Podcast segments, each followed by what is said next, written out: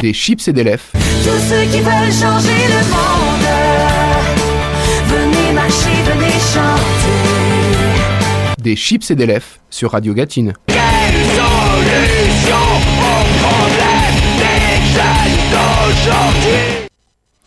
Bonjour, bonsoir mes chers compatriotes, vous êtes dans Des Chips et des Lèvres, votre émission culture favorite. C'est notre dernière émission de l'année et pour finir l'année en beauté, j'aurai l'honneur et l'avantage de recevoir Luc Robben, historien, qui nous parlera du groupe de recherche PIN, qui signifie Punk is not dead. Et donc évidemment, on va parler punk music. Alors quand je vous ai dit que c'était la dernière émission de l'année, de l'année scolaire, évidemment, je reviens en septembre, tout frais, tout bronzé, avec plein d'idées et plein de nouvelles musiques et plein de nouveaux invités. On va commencer tout de suite avec l'un de mes groupes favoris ever. Je parle bien sûr de King Gizzard and the Lizard Wizard qui présente Dragon, leur nouveau single qui est extrait de leur prochain double album qui sortira le 16 juin prochain. Alors il est sobrement nommé Attention, je vais essayer de le dire en une traite, ça peut être très compliqué et je vais faire qu'une seule prise, je vous promets. Alors l'album se nommera Petro Dragonic Apocalypse or Dawn of Eternal Night and Annihilation of Planet Earth and the Beginning of the Massless Damnation. J'ai réussi, on écoute tout de suite Dragon pendant que je reprends mon souffle. Allez.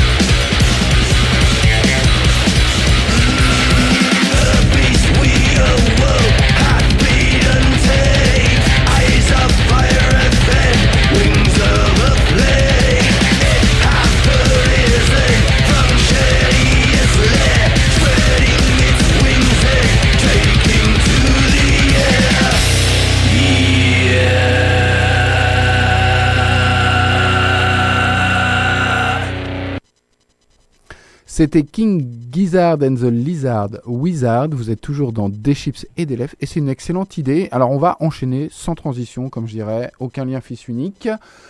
On avait découvert le groupe King Anna l'année dernière avec l'album I'm Not Sorry I Was Just Being Me, que beaucoup ont considéré comme l'un des meilleurs albums de 2022, dont moi. J'avais même osé la comparaison en indiquant que le duo était les dignes successeurs de Portiched. Oui, j'ose, moi, je suis un mec qui ose.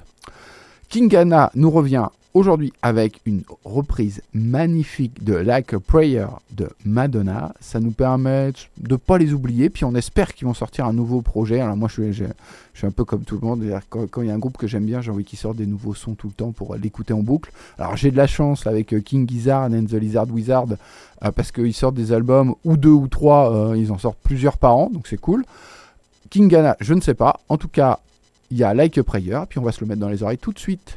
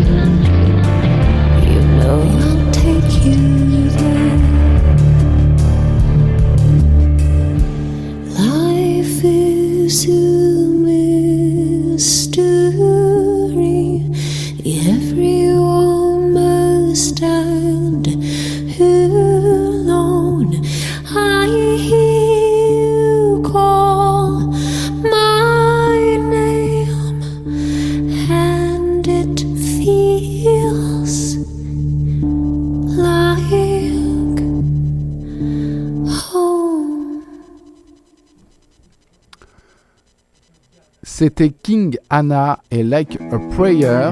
Sans transition, fils unique. On va rester. Je viens de redire fils unique encore une deuxième fois, mais c'est pas grave. Euh, on va rester dans les reprises. Alors, le saviez-vous Le 8 mai, c'est le Motorhead Day, en hommage au groupe Motorhead. Et à cette occasion, est sorti un inédit des tiroirs. Alors, parfois, les inédits, bah, ils devraient rester inédits. Parce que, bah, justement, si on les a pas mis dans des albums, euh, c'est bien parce qu'il y a une raison. En l'occurrence, celui-là est excellent. Il n'était pas si inédit, que ça, puisqu'il vient euh, d'un album compilation dédié à une ligue de catch de 1998. Oui, moi je vais chercher loin, vous imaginez pas à quel point je vais chercher loin pour vous ravir les oreilles de pépites. Donc c'est une reprise de Metallica. Le titre c'est Hunter Sandman, que vous connaissez, et donc on écoute Motorhead reprendre Hunter Sandman de Metallica. Écoutez ça très fort. Música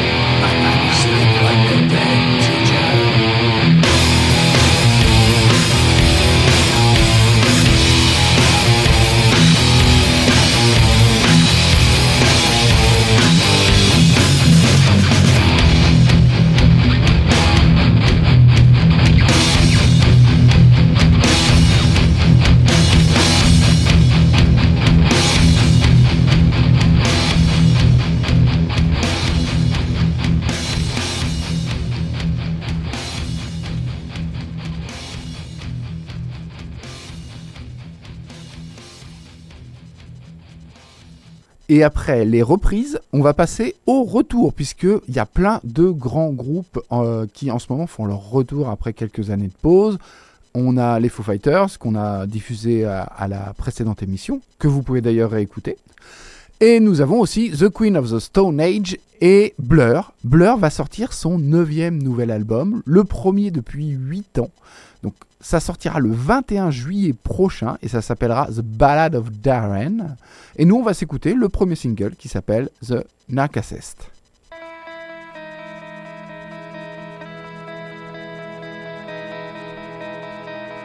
Looked in the mirror. So many people standing there. I walked towards them into the floodlight.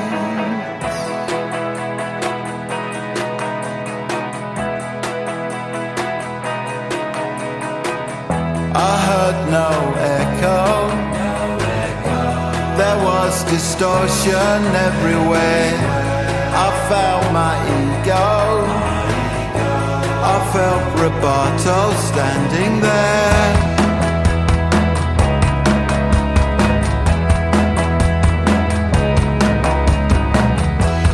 Found my transcendence. It played in mono painted blue.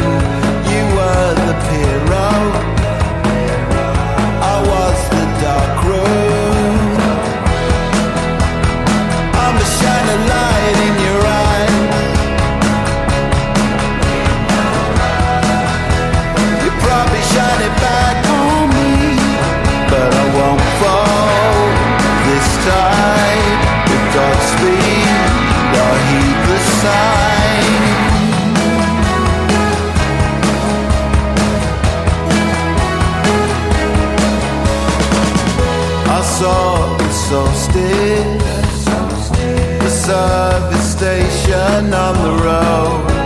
I took the acid under the white horses. My heart it quicker. I could not tear myself away.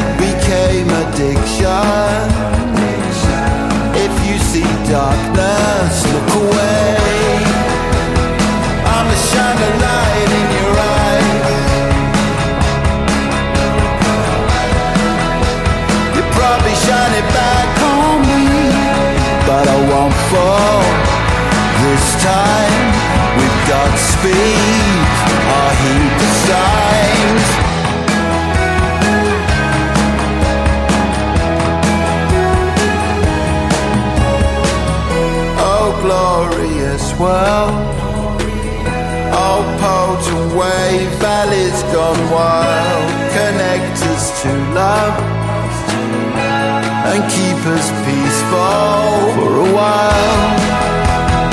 I'm a shining light in your eye. You probably shine it back on me, yet I won't fall this time. Godspeed,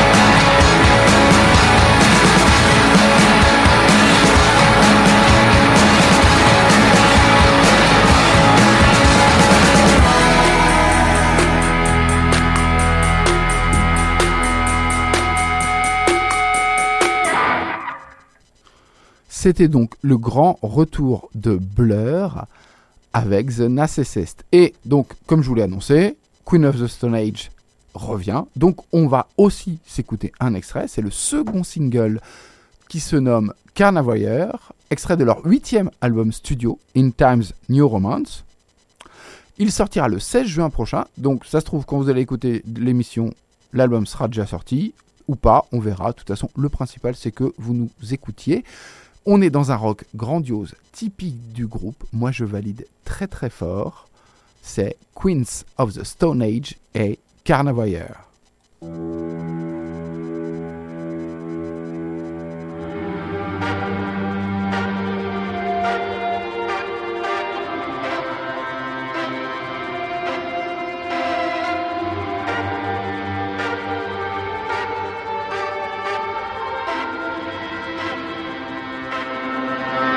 Nothing, nothing, nothing inside.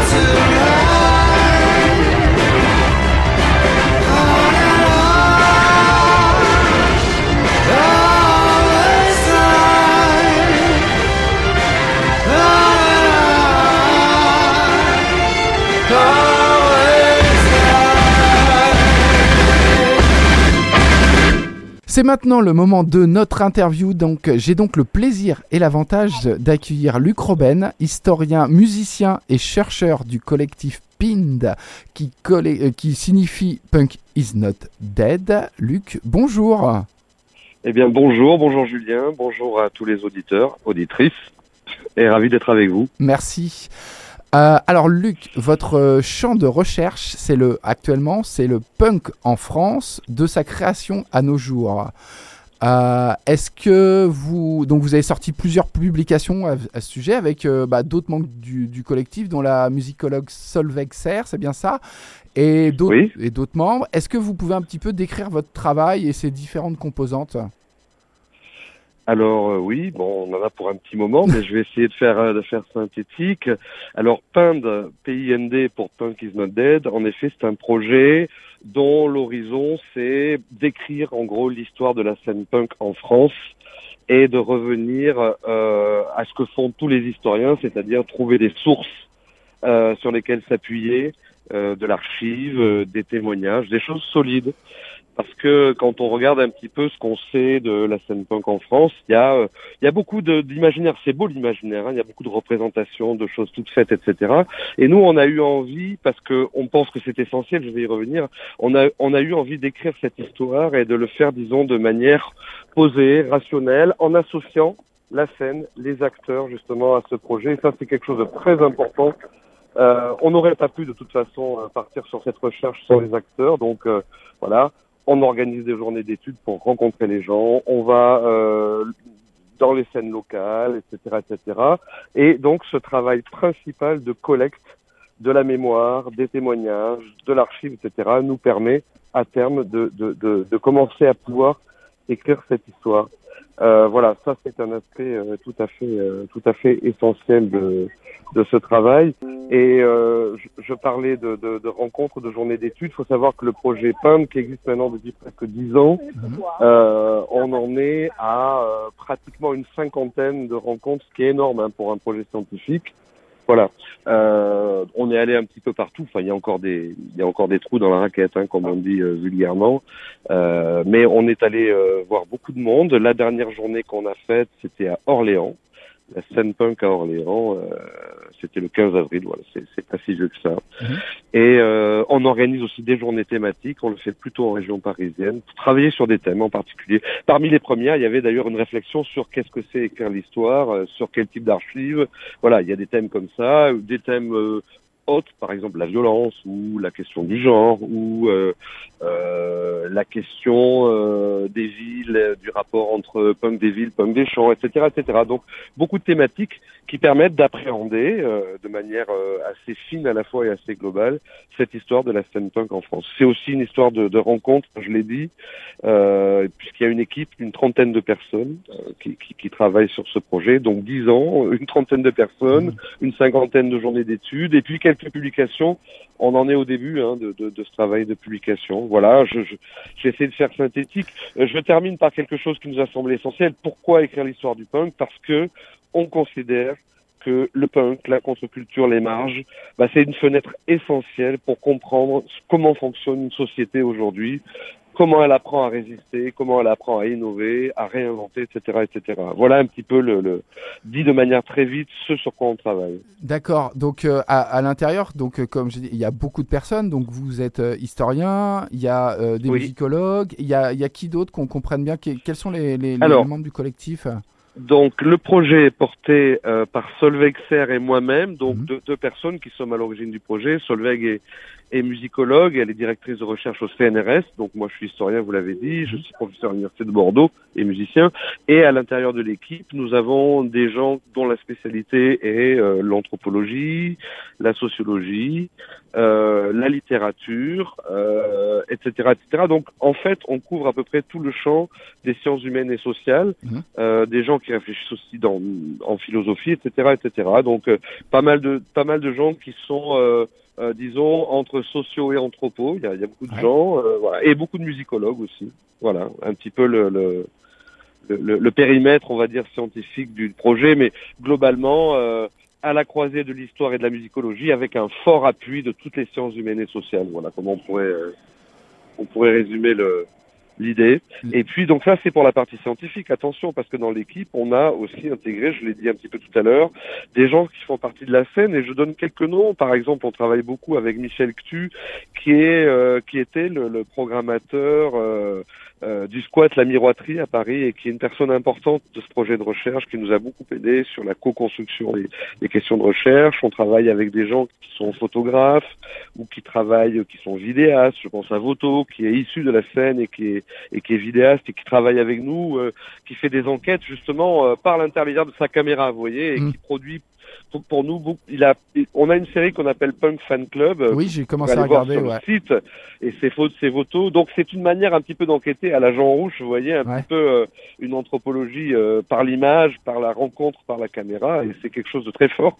On a aussi des photographes, etc. Je pense à Surinsky, euh, qui vient de la scène de hein, qui travaille avec nous, qui, qui habite aujourd'hui à Paris, et, et qui, a, qui a fait un gros travail de photographie sur la scène punk en Ile-de-France, par exemple. Donc vous voyez, c'est un, un, un projet qui réellement, réellement euh, a pour aussi ambition de, de faire ce qu'on appelle aujourd'hui de la science participative, donc d'associer les acteurs de la scène euh, d'une manière ou d'une autre euh, au, au- au projet de recherche. J'ai- vu aussi, alors pe- peut-être que j'ai- en, en préparant l'interview, que vous vouliez euh, développer, alors je sais pas si c'est le bon terme, mais un centre de ressources avec euh, euh, tout ce que vous Oui. aviez les fanzines et tout ça? Alors évidemment, l'horizon du projet, c'est l'écriture de l'histoire, mais c'est aussi mettre à disposition tout ce qu'on récolte. Alors, dans l'absolu et dans l'idéal, ce qu'on voudrait créer, c'est ce que nous on appelle entre nous la maison du punk. La maison du punk, c'est en fait un centre. Il y a, il y a plusieurs volets. C'est à la fois un centre euh, de ressources, d'archives, effectivement, par rapport à tout ce qu'on collecte, que ce soit en archives physiques ou numériques.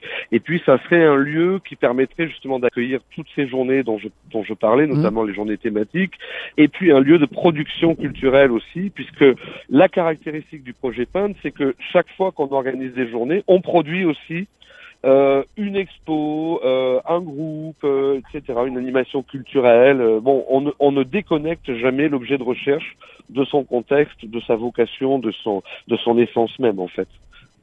D'accord.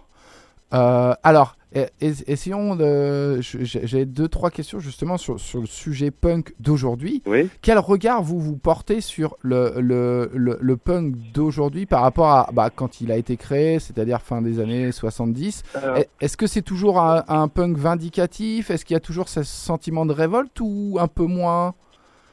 Alors c'est une très bonne question. D'abord, euh, je, vais- je vais y répondre euh, comme un historien, c'est-à-dire que bon, sur pratiquement un demi-siècle d'histoire, le punk évidemment, il s'est réinventé. Il n'est pas, il n'est pas immobile.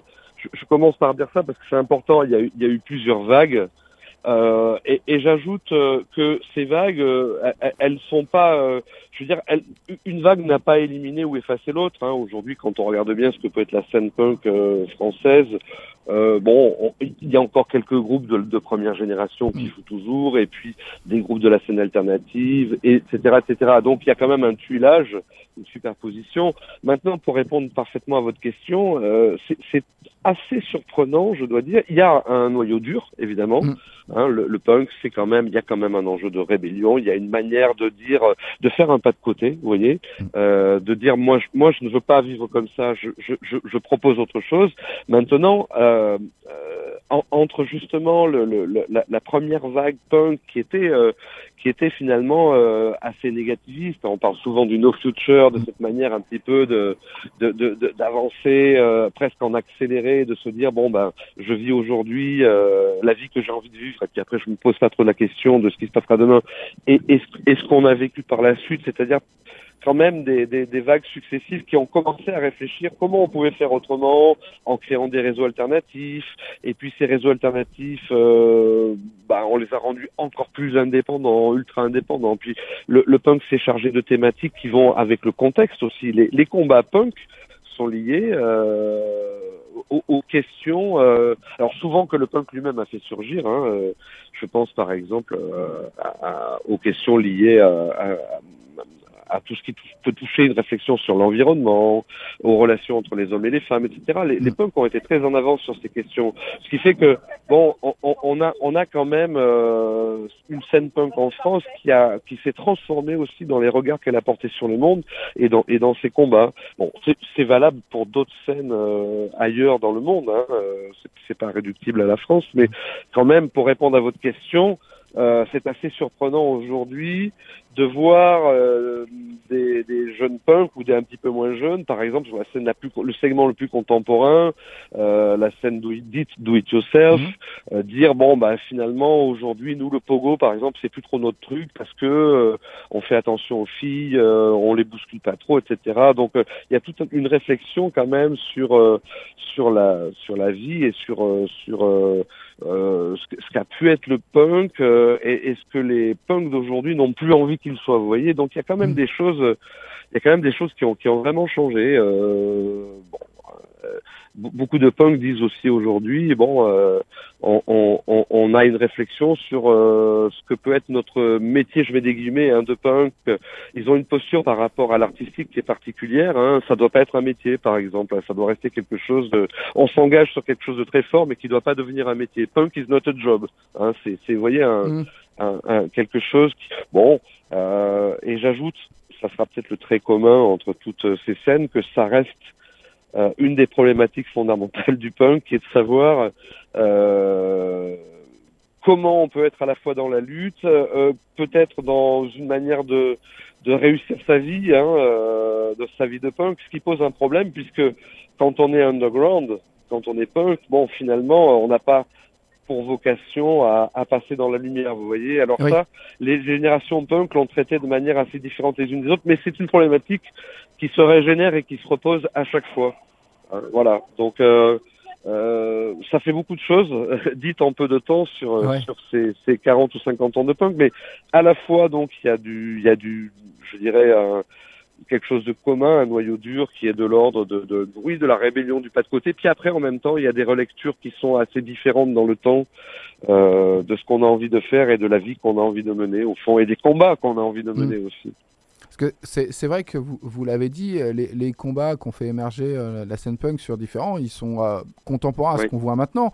Euh, le développement durable, l'environnement, le rapport homme-femme avec, et puis les droits des femmes avec les Riot Girls.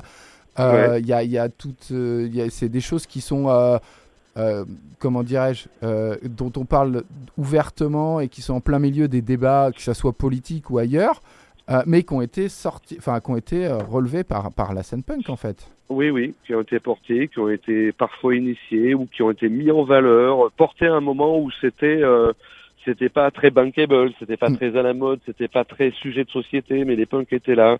Alors après, euh, je, je vais nuancer mon propos en- en disant, alors ça fera peut-être pas plaisir à tous les punks, que la question du féminisme ou de la question des, du genre en général, euh, c'est une question très sensible hein, pour la scène punk, mais euh, quand on fait la comptabilité malgré tout de qui fait quoi encore sur cette scène, ça reste quand même, je le dis euh, avec beaucoup de nuances, mais ça reste quand même une affaire de mec le punk hein, en termes de groupe. Il y a beaucoup plus de filles qu'avant, Mhm. mais euh, il y a encore du chemin.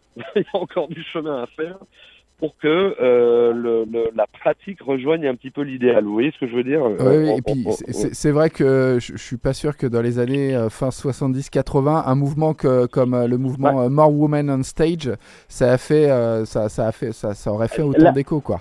Ouais, le, le, faut quand même reconnaître au punk dès 76-77 cette ouverture. C'est-à-dire que ça a été quoi le punk en 76-77 Ça a été, on y va. Ah. On sait pas faire, mais on y va. On n'a pas besoin de passer au conservatoire, on monte sur scène, il n'y a pas de scène, on la crée, on la fabrique, etc. Il n'y a pas de festival, on le crée. Et pour les filles, ça a été les premiers groupes, hein, je pense au Loose par exemple, qui était euh, un des premiers groupes euh, euh, féminins euh, de cette scène, qui ont joué à Mont-de-Marsan en 77.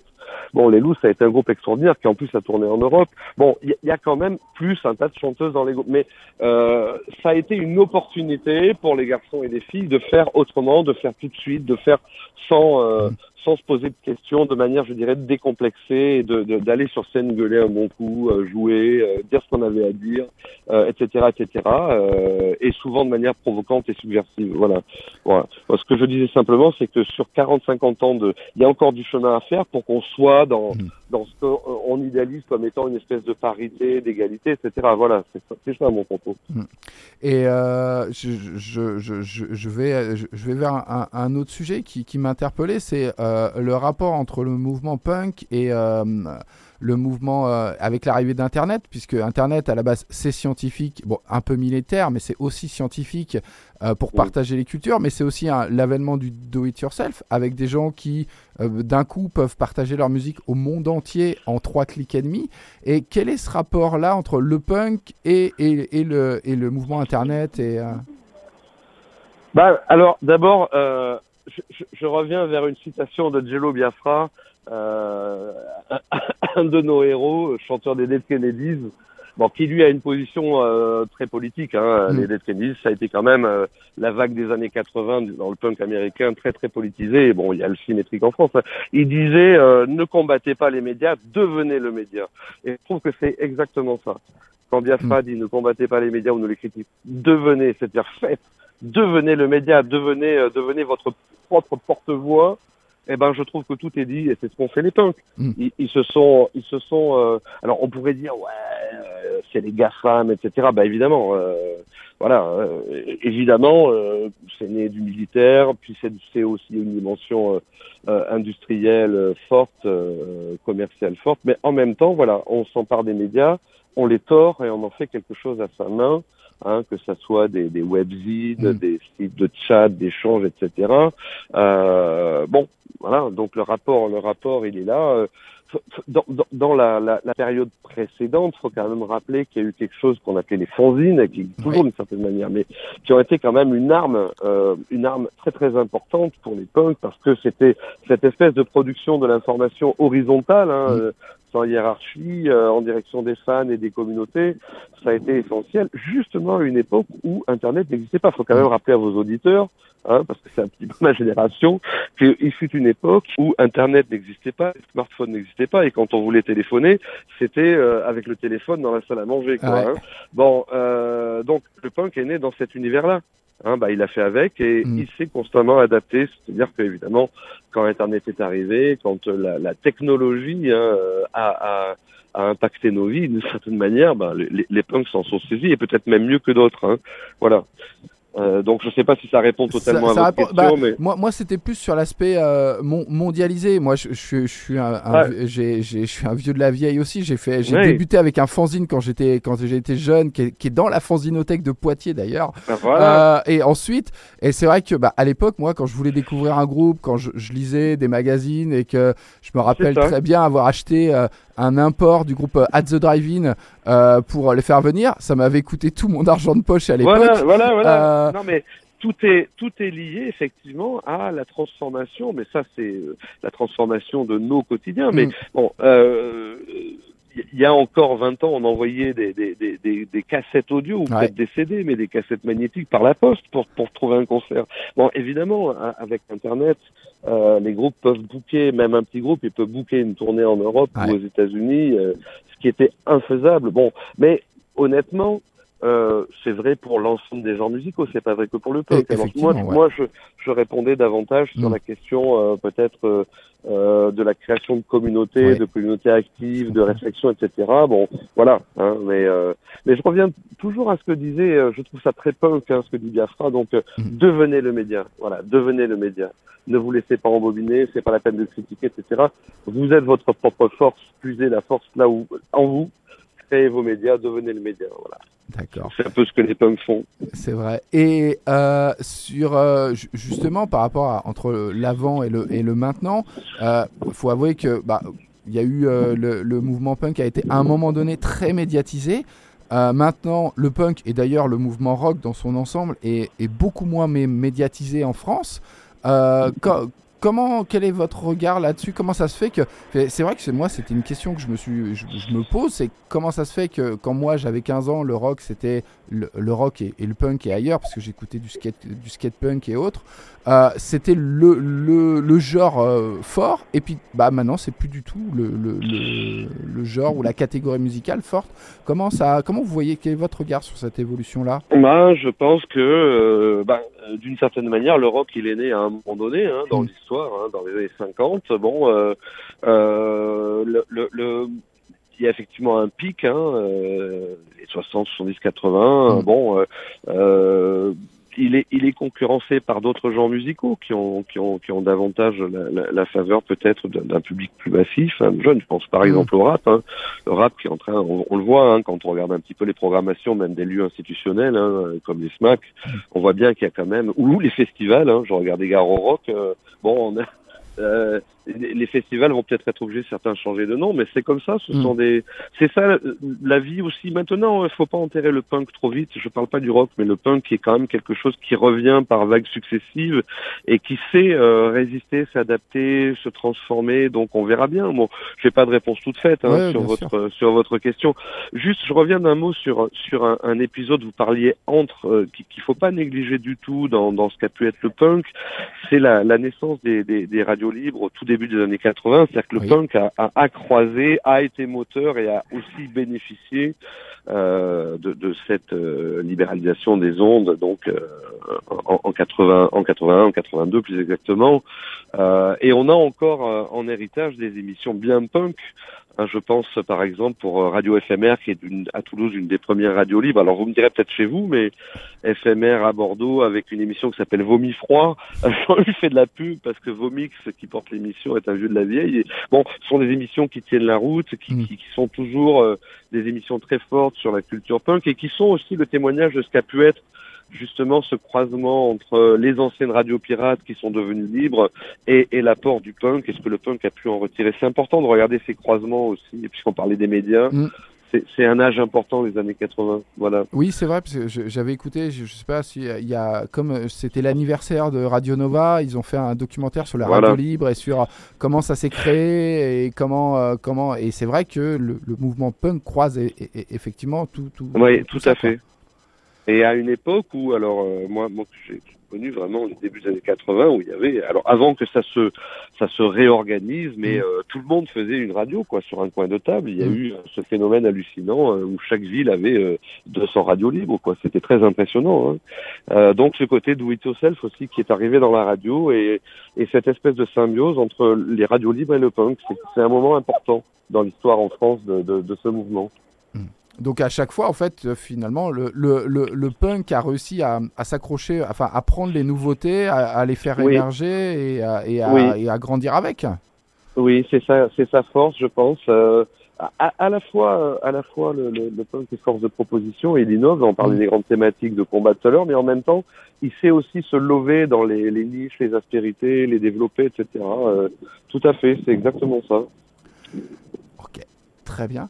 Et, euh, et on, on parlait euh, de, du- de, de l'évolution du punk. Euh, alors moi je constate, c'est, c'est en toute proportion gardée, on n'en est pas à inviter euh, des groupes de punk comme ça a pu le faire dans les années 80 chez Jacques Martin.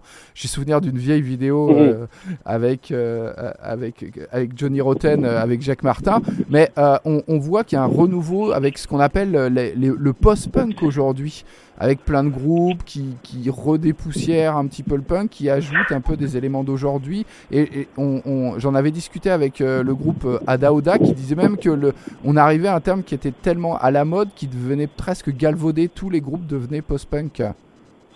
Bah, alors moi, je, je, j'ai un petit peu du mal avec l'expression post-punk parce que pour moi, elle est quand même datée dans le temps, euh, à, à une époque où on a pensé, euh, justement, puisqu'on parlait de, de, de Rotten, euh, Mm. la séparation des Pistols, en, des Pistols en janvier 78, euh, tout le monde avait enterré le punk et c'est à ce moment-là qu'on a commencé à parler de post-punk, c'est-à-dire pour des groupes comme Joy Division, Gang comme. Siouxsie and, the, and the Benches, Wire, etc. Donc Ouais.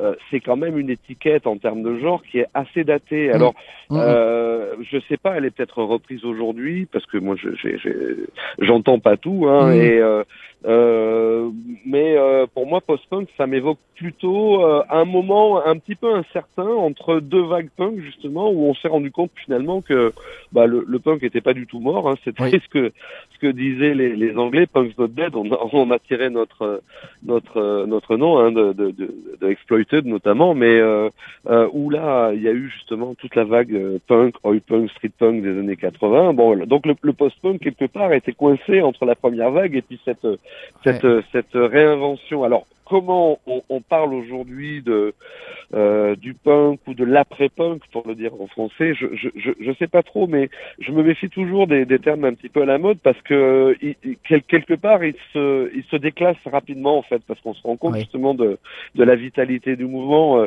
Mais ce que vous disiez sur le sur le punk est très intéressant, c'est-à-dire sur la sur la manière dont finalement les les punks ne meurent jamais d'une certaine manière euh, et les plus anciens reviennent euh, et il y a des groupes qui se reforment. Ça, ça dit quand même quelque chose de notre temps aussi euh, parce qu'il y a une dimension générationnelle. Hein, Mm. C'est-à-dire que bon, si on réfléchit bien, euh, les punks qui avaient entre 15 et 20 ans en 77, ben ils ont la soixantaine bien sonnée. Mm. Pour ceux qui sont toujours là.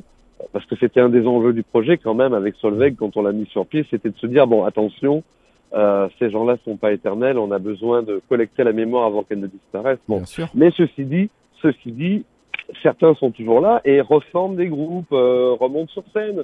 Euh, quand je parlais d'Orléans, euh, on a fait donc ce- ce- cette journée sur la scène à Orléans et on a eu le plaisir de voir sur scène Comintern Sect, qui est quand même un groupe historique de la scène d'Orléans, hein, de l'époque KO Production, etc., donc début des années 80. Et ma foi, ça joue très très bien, ça joue fort, ça joue en place, et on se dit, ben, bon sang, que se passe-t-il? Ouais. Voilà, donc euh, faire, il faut être prudent sur post-punk, etc. Bon, euh, euh, comme je le disais au début de l'entretien, ben, le punk aujourd'hui, c'est aussi euh, c'est aussi la superposition de toutes les couches archéologiques du punk Oui. avec les plus les plus récentes aux plus anciennes, et puis ça tourne toujours, ma foi. Voilà. Oui, oui.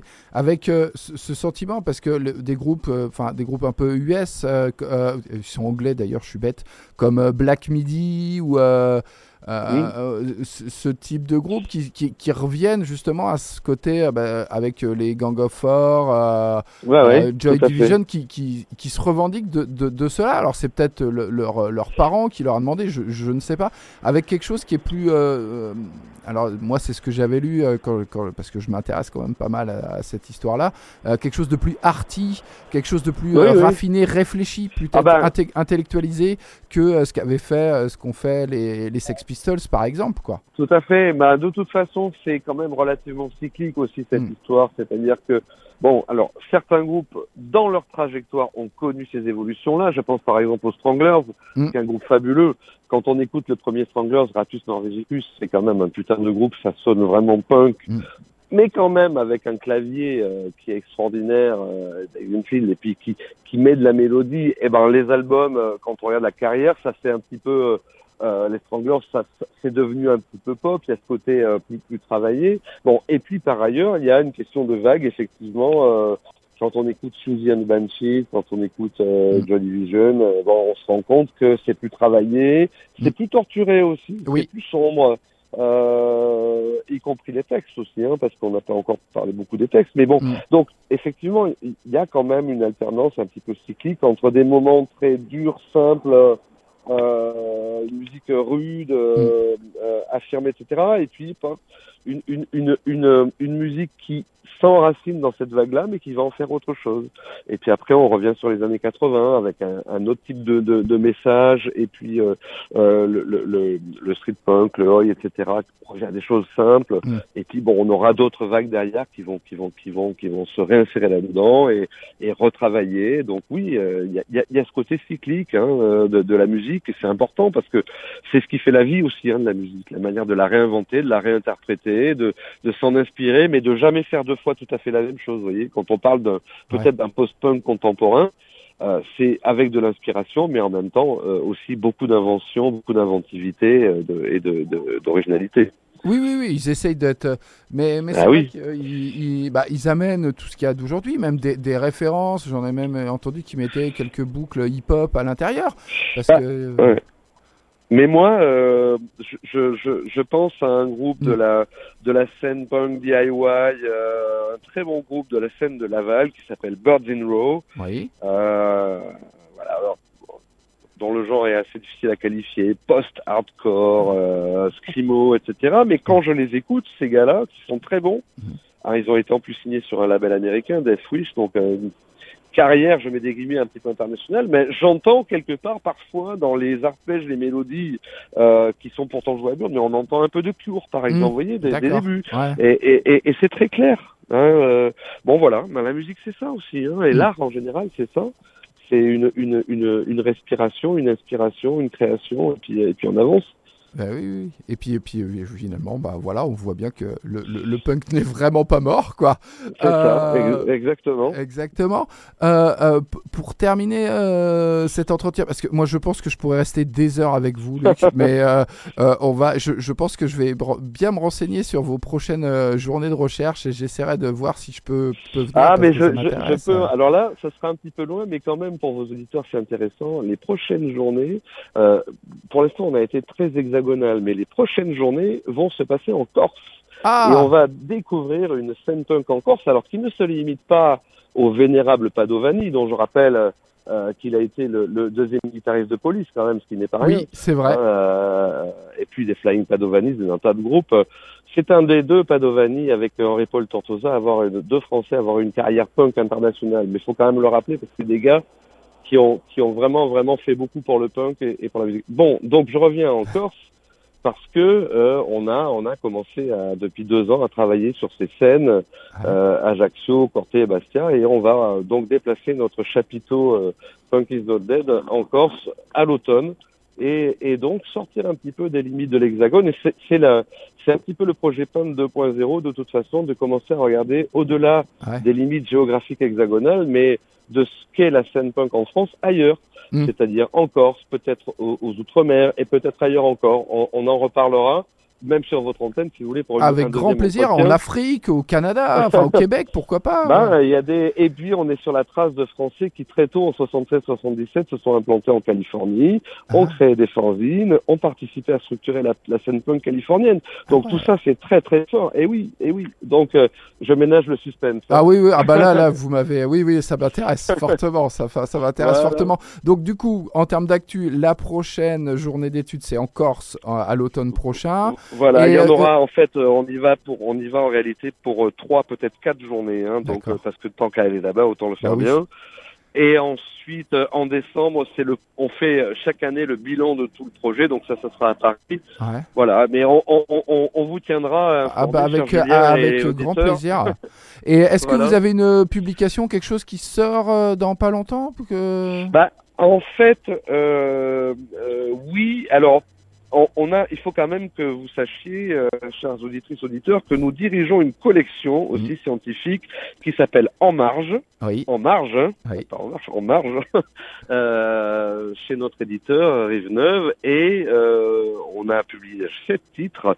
Euh, Il y en a un huitième qui va apparaître, donc moi je ferai un petit peu de pub pour celui-là. Ouais. hein, qui s'appelle Faire carrière dans le punk. Et ce qui est sous-titré La scène DIY justement dont on a un petit peu parlé. Donc la Ah. scène très contemporaine Ah oui. et c'est tiré d'une très bonne thèse de doctorat de Manuel Roux. Donc cette collection d'ailleurs elle a pour vocation de, de, de, de, de donner un coup de pouce à des travaux de jeunes chercheurs D'accord. Hein, et on publie beaucoup de travaux de jeunes chercheurs, alors sur le punk essentiellement, mais il y a eu aussi une, un- un- une belle thèse qui a été publiée sur le black metal en Oui. Norvège. hein, euh, donc voilà, euh, allez voir. Ah ouais, mais ça, je vais, Villeneuve je vais me renseigner, ça la, fera collection ouais, En. Marge. Et donc le prochain bouquin va bientôt sortir. Donc faire carrière dans le punk, la scène DIY.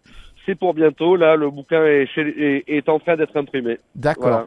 Génial. Eh ben, écoutez, Luc, je vous remercie énormément pour cet entretien. Avec plaisir. Ah, C'était très intéressant. Merci beaucoup. Je suivrai vos travaux, puis je donnerai des infos pour les suites de tout ça. euh, Voilà. Voilà. Je vous remercie énormément. Je vous souhaite Et une excellente en journée. contact. On reste en contact avec grand, grand plaisir. Eh bien, Merci beaucoup. Au Bonne revoir. journée. Au revoir. Au revoir.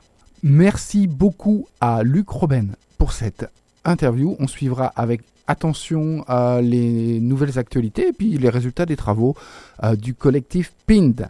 Et nous, on va enchaîner euh, avec de la musique, évidemment, parce que c'est ça que je fais le mieux, vous partagez de la musique. Après Cowboy Nudes et Trad Country, les New-Yorkais de Guise nous reviennent avec le très bruyant Mysterious Love.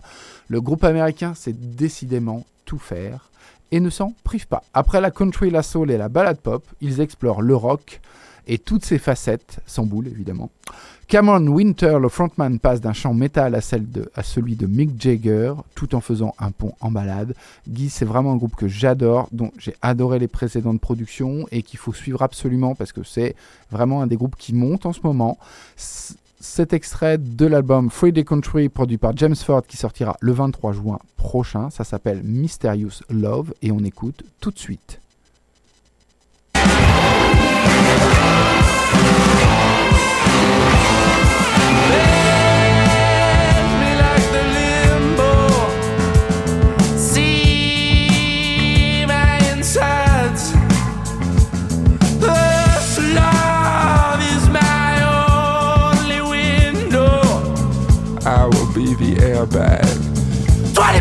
glass of fire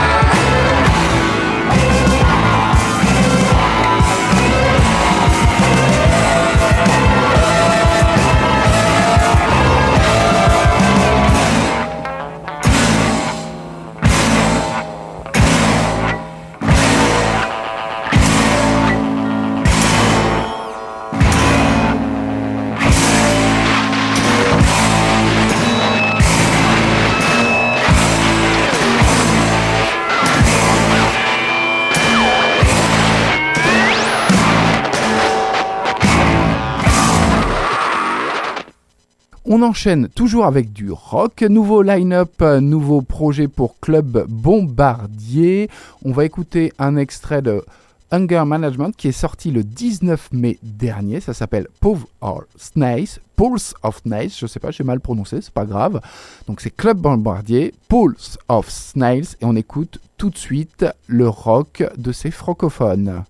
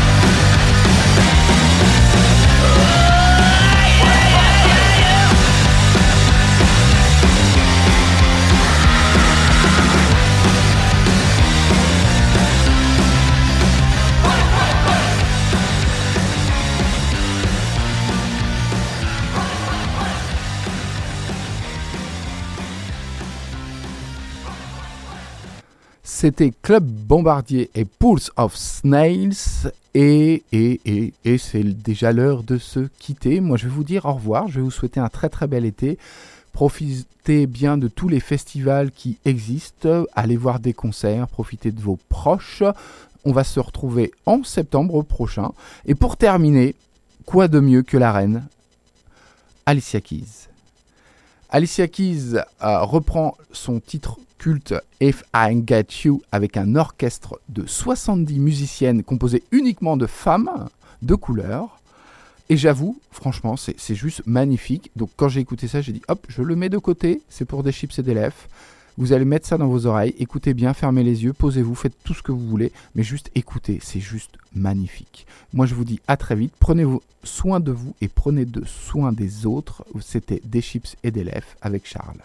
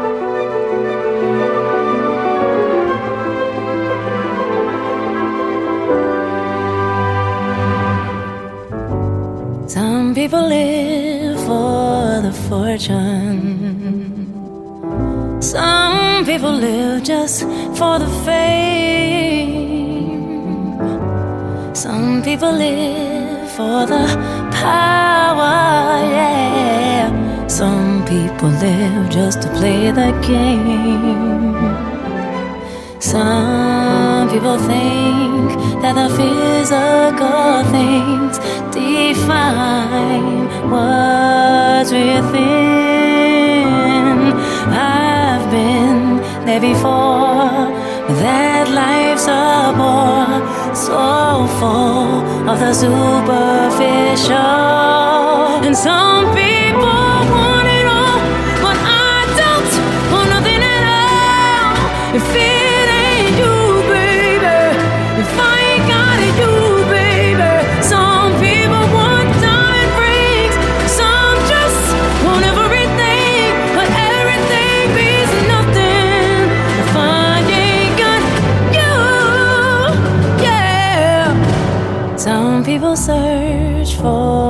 a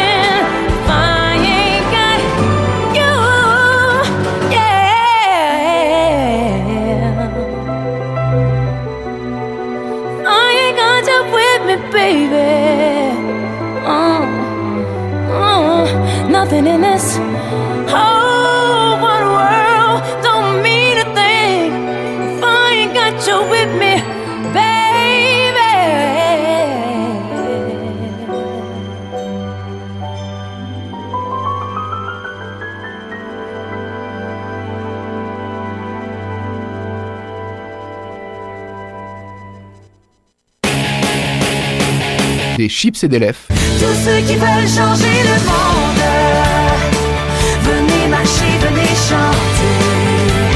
Des chips et d'élèves sur Radio Gatine. Quelle solution aux problèmes des jeunes d'aujourd'hui?